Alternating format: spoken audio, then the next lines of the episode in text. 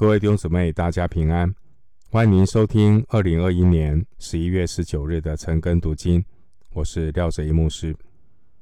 今天经文查考的内容是约伯记二十八章一到十一节。约伯记二十八章一到十一节，主题是神的智慧难以测度。约伯记二十八章。这一章是约伯歌颂智慧的诗歌。约伯也借此表达他对神的信心。对约伯而言，神的智慧远超过世人的智慧。因此，关于一人受苦的这个问题，约伯认为只有神能够回答。首先，我们来看二十八章一到八节。银子有矿，炼金有方，铁从地里挖出，铜从石中融化。人为黑暗定界限，查究幽暗阴翳的石头，直到极处，在无人居住之处刨开矿穴，过路的人也想不到他们，又与人远离。悬在空中摇来摇去。至于地能出粮食，地内好像被火翻起来。地中的石头有蓝宝石，并有金沙。矿中的路，旧鸟不得知道，鹰眼也未见过。狂傲的野兽未曾行过。猛烈的狮子也未曾经过。约伯和他三位朋友的辩论虽然已经告一段落，约伯自己觉得他已经走到山穷水尽，因此约伯他陷在一个困惑里面。约伯陷在困惑中，但人看见了。到底神他的答案是什么？神仍然保持沉默，所以在约伯的心中就浮现了一个问题。经文二十八章的十二节、二十节，约伯问了这样的一个问题：智慧有何处可寻？聪明之处在哪里呢？约伯他预备再次的向神申诉，希望神给他一个判断。在约伯向神正式提出申诉之前，约伯在这一章他用了一首歌颂智慧的诗歌，称颂和仰望那位最高法官的智慧。接下来，我们看这段经文一到十一节，内容是描述古代人类采矿的技术。当时候，迦南地有铁矿，约旦河谷有铜矿，小亚细亚有银矿，阿拉伯半岛南部和古时有金矿。经文第三节说。人为黑暗定界限，这是描述人类使用人工的照明深入矿穴当中。经文第四节说，在无人居住之处刨开矿穴，这是指大概主前两千年左右，在中东开始的这种地下采矿的方式。会先挖掘垂直的矿井，再开采横向的矿层，或在山侧悬崖直接开凿横向的矿坑。铁矿可以露天的开采，而铜矿则需要开凿矿井。经文第四节提到，过路的人也想不到他们。原文是被脚遗忘。经文第四节说，悬在空中摇来摇去，原文是摇动，这是形容人坐着吊篮进入矿坑。经文第五节说，地内好像被火翻起来，这可能是指古代采矿的时候破碎岩石的方法。先用大型的火堆把石头烧热，然后浇以冷水。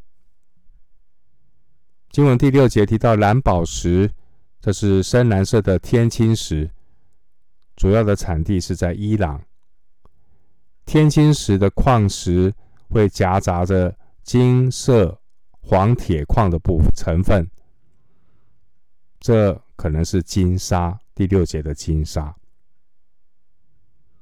经文第七节提到鹰眼，老鹰就是以势力闻名。第八节提到狮子，狮子是以勇气著称。那无论是老鹰或是狮子，都不像人类那么会观察，也不像人类为了一件事情、一个目标，他会勇往直前。人类会因着渴求宝物，会竭尽一切所能，到达飞鸟和猛兽都无法到达的地方，目的只是为了要得到珍贵的矿物。这让我想到一处经文：马太福音十三章四十五到四十六节。天国又好像买卖人寻找好珠子。遇见一颗重价的珠子，就去变卖他一切所有的，买了这颗珠子。今天这个世上有许多人劳碌追求身外之物，却忽略了灵魂最需要的宝物。牧师盼望我们有更多的亲友能认识耶稣基督。得到生命的宝贝，就是我们的灵魂救主耶稣基督。我们继续来看经文二十八章九到十一节：人伸手凿开坚石，倾倒山根，在磐石中凿出水道，亲眼看见各样宝物。他封闭水，不得滴流。使隐藏的物显露出来。九到十一节详细的描述了地下采矿的技术，这是祖前大概两千年人类一个很高技术的成就。第十节说，在磐石中凿出水道。这可能是指在采矿的时候，用管道排走矿井里的积水。经文第十节提到人眼，这人的眼对比第七节鹰的眼。第十一节提到封闭水不得滴流，那可能是指在采矿的时候会建造堤坝来控制水流。而经文第十一节的“水”这个字原文和矿穴对应，和第四节的矿穴是做一个对应，因为两个字原文都是河谷的意思。第十一节的隐藏和第三节的黑暗也是一个对应。那为什么要提到这些的对应呢？因为一到十一节本身就是一首诗歌。所以诗歌会有一些的押韵对应，这些前呼后应的用词，把一到十一节整段经文组成了一首完整的二十四行诗。内容就是描述当时候人类采矿的技术。人是万物之灵，上帝赋予人类有智慧。还有灵性，人会寻找神，但是最让我们与神隔绝。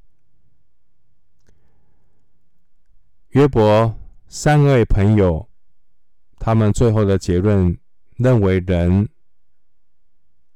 很不值得，人很微不足道，这是约伯三位朋友的结论。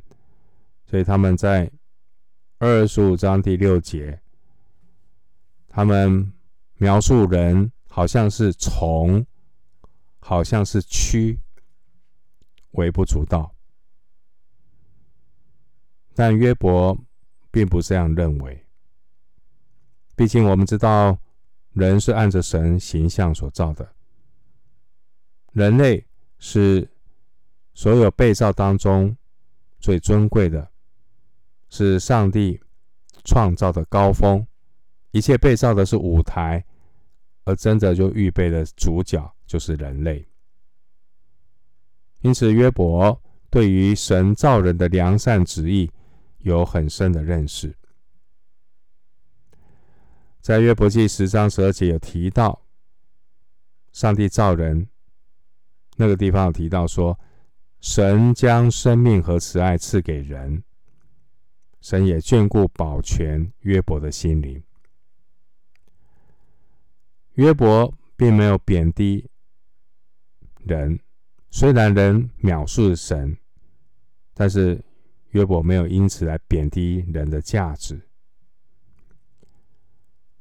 因此呢，约伯描述了当时候人类最精巧、最复杂的采矿业。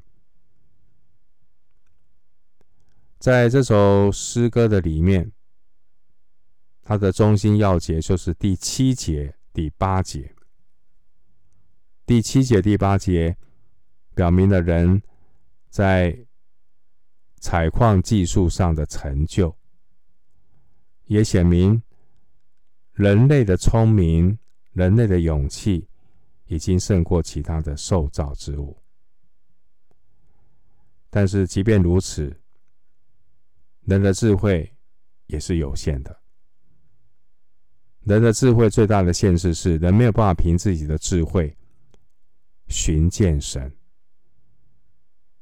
人之所以能够认识神，是出于神的恩典、神的拣选。最后，牧师以罗马书十一章三十三到三十六节做一个结束。罗马书十一章三十三到三十六节，深哉神丰富的智慧和知识，他的判断何其难测，他的踪迹何其难寻。谁知道主的心？谁做过他的谋士呢？谁是先给了他，使他后来偿还呢？因为。万有都是本于他，倚靠他，归于他，愿荣耀归给他，直到永远。阿门。